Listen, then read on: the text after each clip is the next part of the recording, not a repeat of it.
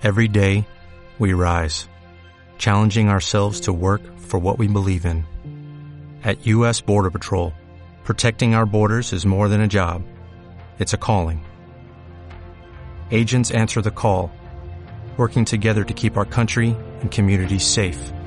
If you're ready for a new mission, join U.S. Border Patrol and go beyond.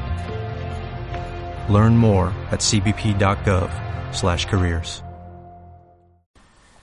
Liderazgo comercial, episodio 514. Hola, muy buenos días, tardes, noches, o sea el momento que sea en que estés escuchando. Soy Santiago Torre y esto es Liderazgo Comercial. Bienvenidos. Este es el podcast, con episodios diarios de lunes a viernes pensado para que responsables comerciales y dueños de negocio trabajen cinco verbos que empiecen con la letra B. Parar, pensar, planificar, priorizar y producir, que es precisamente a lo que yo les ayudo. Mi trabajo es ayudar a estos responsables comerciales y a estos propietarios de empresa a que saquen un tiempo de calidad para parar, concentrarse, ponerse en modo reflexión y puedan pensar qué es lo que tienen que hacer para conseguir mejores resultados de que están obteniendo ahora. Es decir, qué deben planificar. Después de esa planificación, ¿qué es el qué? Habrá que, priorizar. ¿Qué debo de hacer primero? No puedo hacer toda la vez. La multitarea es uno de los mayores enemigos de la productividad. Y tendrás que poner en orden. Este es el orden que debo de seguir para acabar produciendo. Poner en marcha lo, lo planificado. Otra de mis actividades fundamentales con estos responsables comerciales y propietarios de empresa, que es sentarme con ellos, coger ese plan y conseguir que se lleve a cabo para lo que a veces se les proporciona herramientas, otras veces apoyo, otras conversación. cada persona es un mundo y lo hago a través de procesos organizados, estructurados y con una metodología que nos lleva a conseguir esos resultados que estás buscando, que te lleva a conseguir esa empresa que funciona sin ti y a conseguir una mayor rentabilidad en tu equipo de ventas. Hoy es el jueves 15 de octubre de 2020. Y los jueves, una de las cosas que tenemos es un monográfico, bien de ventas, bien de liderazgo. Últimamente nos estamos centrando más en los monográficos de liderazgo y hoy va a ser así también. Y vamos a tocar un monográfico sobre liderazgo porque hace tiempo que no lo, que no lo tocó. Y bueno, el otro día me daban un, un toque que me decían, oye Santiago, yo creo que no has hablado de inteligencia emocional en, en tu podcast. Y bueno, sí he hablado, bueno, comenté el libro de Inteligencia Emocional en la empresa de Goleman, que no es el original, ¿eh? no es el original de, Inteligencia Emocional, pero sí hice ahí un comentario, pero no he hablado como tal, como la inteligencia emocional tal cual. Y a mí me parece esencial porque es un aspecto básico, fundamental, para cualquier comercial. No, no para cualquier comercial, ni para cualquier persona que esté al frente de un equipo una de las bases es la inteligencia emocional. Y podemos pensar, ¡ah, yo eso no tengo! No me tocó en el reparto. Bueno, puede ser, pero se aprende, ¿eh? De todo aprendemos y todo podemos desarrollarlo. De todo mente cuando vienes con una serie de habilidades, de características de serie, dijéramos, es todo más sencillo. Si no, quizás es mucho más trabajo. Pero de verdad que se aprende para todo. Existe una técnica. Y además, por muy bueno que seas, por muchas habilidades naturales que tengas, si no conoces la técnica, si no la entrenas, si no, la desarrollas, no llegarás nunca ni a ser excelente ni a dominar la materia. En contrapartida, aunque no seas muy bueno, que eres tote de manual, igual no, pero las personas normales no somos totes de manual. En algunas cosas puede, pero las personas que estamos normales y que seguimos en las empresas y que vendemos y que estamos al frente de equipos, hombre, totes, totes, no solemos ser. Con lo cual, hombre, algo tenemos. Entonces, ahí, en el momento que coges la técnica, y coges las herramientas, que las practicas y las entrenas, vas, vas mejorando y vas desarrollando. ¿Que no vas a ser un número uno del mundo? No, seguramente no seas un número uno del mundo, pero tampoco lo querrás, ¿eh? Eso de ser un número uno del mundo, con mucho esfuerzo. Muchas veces, que mira, si yo con, algo más abajo, ya me vale. Si lo que quiero es vivir un poco mejor, que eso es lo que puedes hacer. Bueno, pues voy a tocar hoy algunos aspectos de inteligencia emocional de Daniel Goleman. que nos habla en su libro Inteligencia Emocional, aquel que escribe en los años 90, y que se convierte en un auténtico éxito de, de aquel han venido secuelas de, de, todo tipo, de todo, de todo pelaje y de todo color, ¿no? Algunas con mejor acierto que otras, pero bueno, Daniel Goleman siempre es una absoluta referencia en, en estos temas. No es el primero que habla de la inteligencia emocional, pero sí es el que la populariza. Muchas veces eso de ser el primero está demasiado sobrevalorado. Al final lo importante es ser quien el, el, es el que le da el empujón definitivo, quién es el que realmente llega a la parte más práctica, donde llega al corazón de las personas, que es lo que nos hace movernos. Entonces, Daniel Goleman nos habla de cinco aspectos de inteligencia emocional que tenemos que trabajar. Son, por un lado, la inteligencia emocional intrapersonal y por otro lado, la inteligencia eh, emocional interpersonal, es decir, mi relación conmigo mismo y mi relación con los demás. Y dentro de mi relación con los demás están mis relaciones con una sola persona o mis relaciones con un grupo de personas. Entonces, los cinco aspectos que vamos a desarrollar un poquito, ahora ya sabéis que en, el tiempo que tenemos, pues lo que, lo que podamos, los cinco aspectos es conocimiento de las emociones propias, conocimiento de las emociones ajenas, capacidad de controlar las emociones propias, capacidad de motivarse a uno mismo y control de las relaciones sociales. Esto es lo que nos habla Goleman de estos cinco aspectos de la inteligencia emocional. Entonces, lo primero que tengo que hacer es conocer las emociones propias. Saber qué voy a sentir, qué estoy sintiendo en cada momento. Él nos habla de ocho emociones. Ya sabemos que luego, bueno, o, antes, ¿no? Ekman nos habla de seis básicas. Pero bueno, Daniel Goleman en su inteligencia emocional nos habla de ocho. Nos habla de ira, tristeza, miedo, alegría, amor, sorpresa, aversión y vergüenza. Esto es lo que yo tengo que, reconocer. Además, en sus distintos gradientes, en sus distintos grados, en sus distintos avances, porque dentro de la ira puede estar la rabia, el enojo, el resentimiento, la furia, la exasperación, la hostilidad o el odio. Todo eso está dentro de la, de la ira. ¿Qué es lo que estoy sintiendo exactamente? Estoy sintiendo ira, pero ¿qué grado de ira? ¿Un pequeño enojo o un odio? Dentro de la tristeza, lo mismo puede ser desde la pena, la aflicción, el desconsuelo, el pesimismo, la melancolía, puede llegar a la depresión y a la depresión profunda. Y si no lo paro a tiempo, es a donde puedo llegar. Dentro del miedo, lo mismo puede ser una pequeña ansiedad, una aprensión, un temor o puede ser un pánico. Dentro de la alegría puede ser felicidad, gozo, contento, puede ser euforia, euforia, ¿no? Dentro del amor puede ser, bueno, la aceptación, la cordialidad, la confianza, y puede ser estar absolutamente colgado por otra persona. Dentro de la aversión, lo mismo del desprecio, el asco, la antipatía, la repugnancia y de la, vergüenza, la culpa, culpa perplejada de esa forma, la aflicción absoluta. Entonces tú tienes que reconocer qué estás sintiendo. Porque si no reconoces qué es lo que estás sintiendo, no lo vas a poder. Uno, conocerlo en los demás. Y segundo, no vas a tener la capacidad de controlar las emociones propias porque no sabes lo que cuál es la emoción que te está invadiendo en ese momento, que es lo que, lo que debes de trabajar. Con lo cual, el primer paso que nos indica la inteligencia emocional es qué emoción estás sintiendo en cada momento.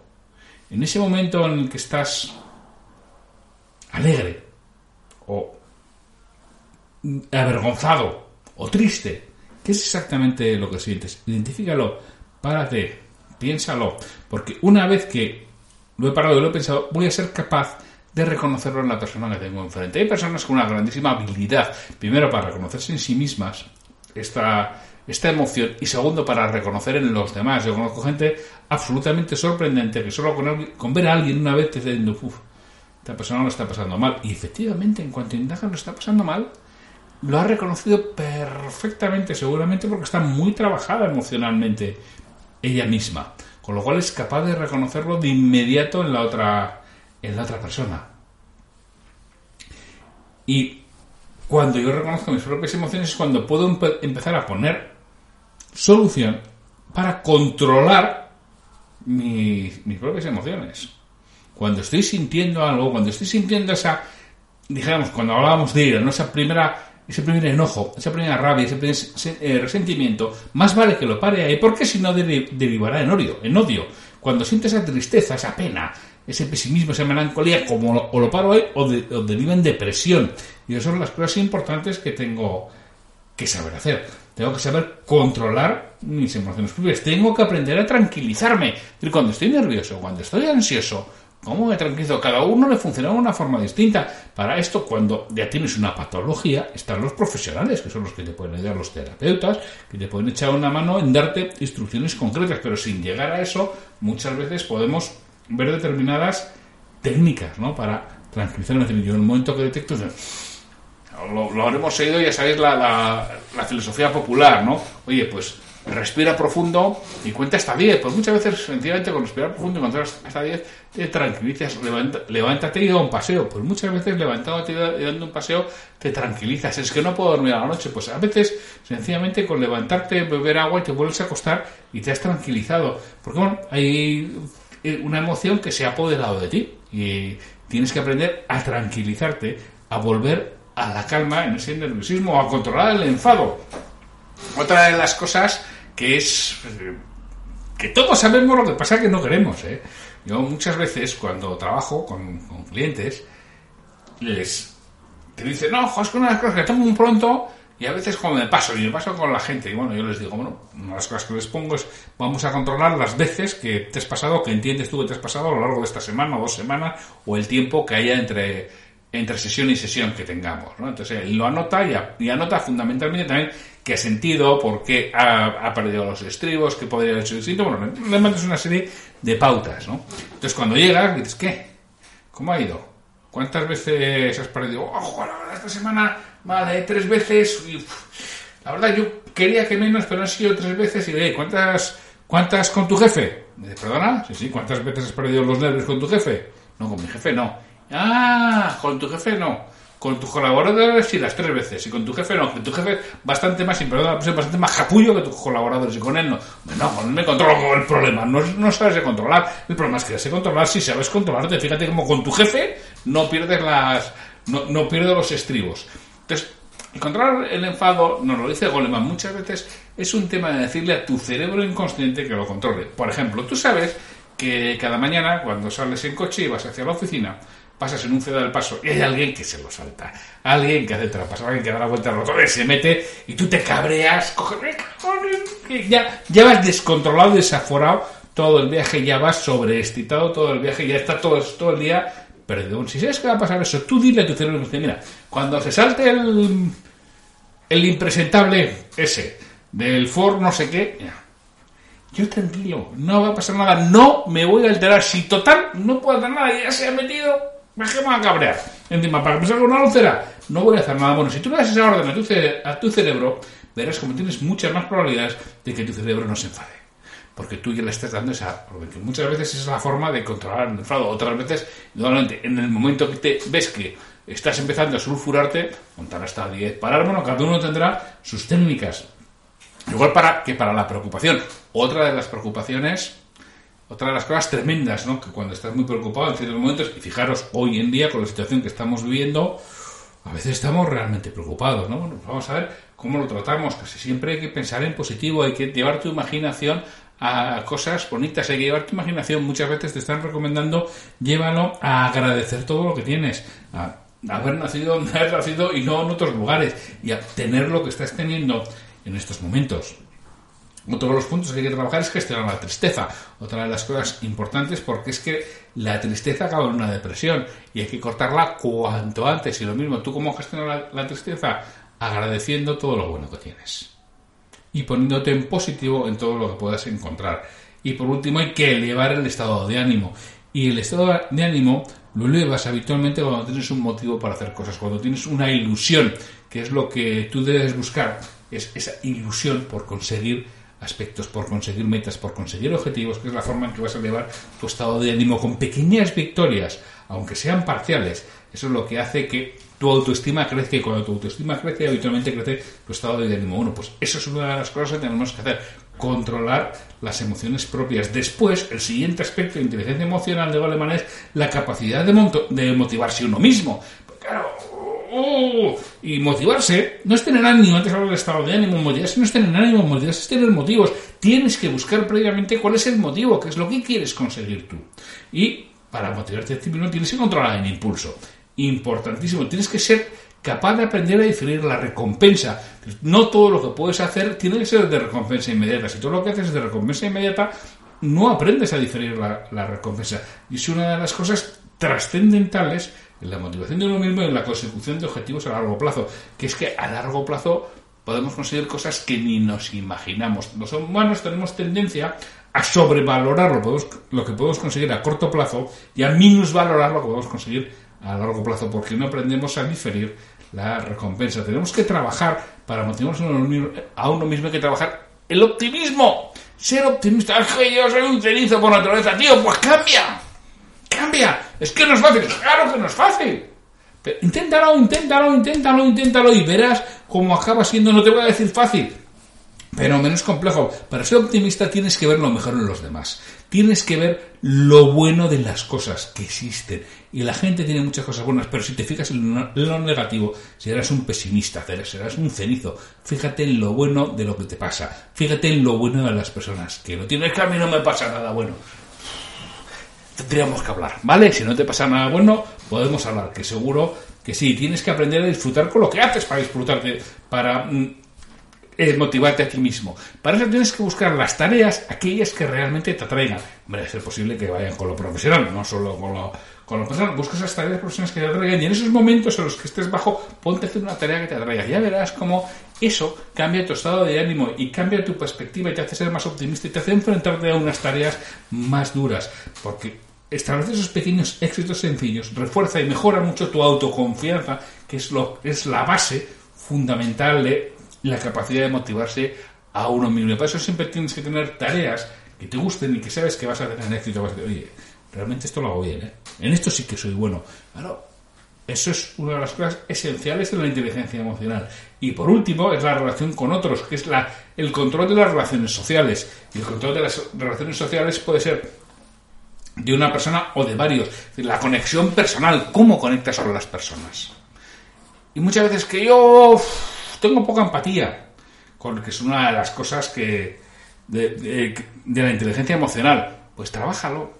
Y si tienes poca empatía habitualmente es porque no prestas atención a los demás. Te prestas atención a ti mismo. Empieza a prestar atención a los demás. Y prestar atención a los demás, señores, no es más que cuestión volitiva, es una cuestión de voluntad. Empieza a pensar en los demás, empieza a prestar atención a los demás.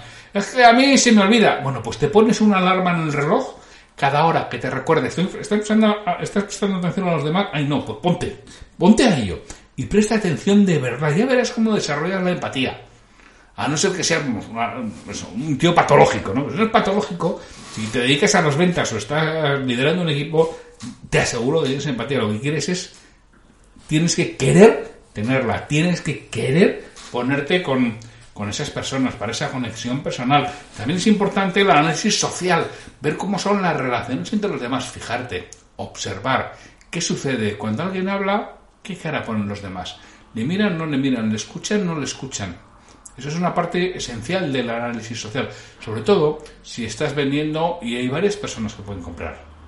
Tienes que desarrollar esa habilidad de aprender a identificar las caras, aprender a identificar los gestos de las personas, aprender a mirar con un ojo a la derecha y con el otro a la izquierda, ¿eh? con un ojo, un ojo mirando a China y el otro mirando para, para Estados Unidos. Bueno, pues tienes que aprender a hacerlo, tienes que aprender a mediar en conflictos.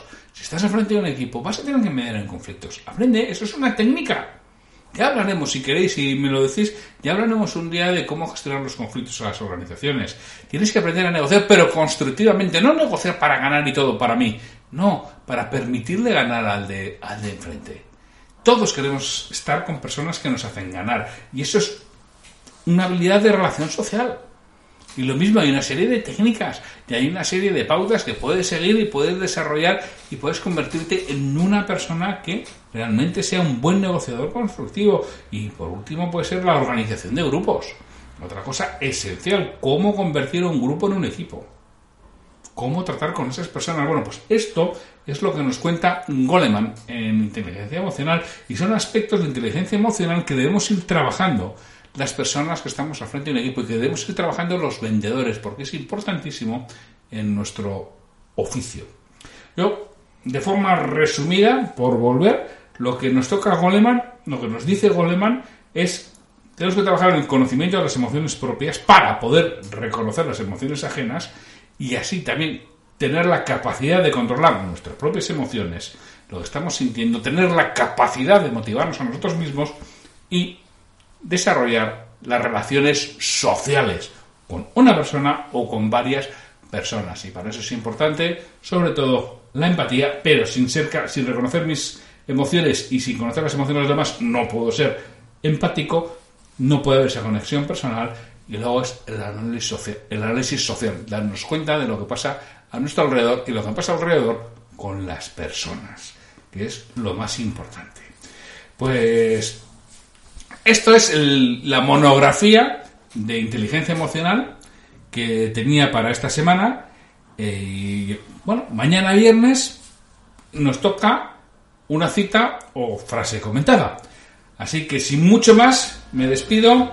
Hasta mañana.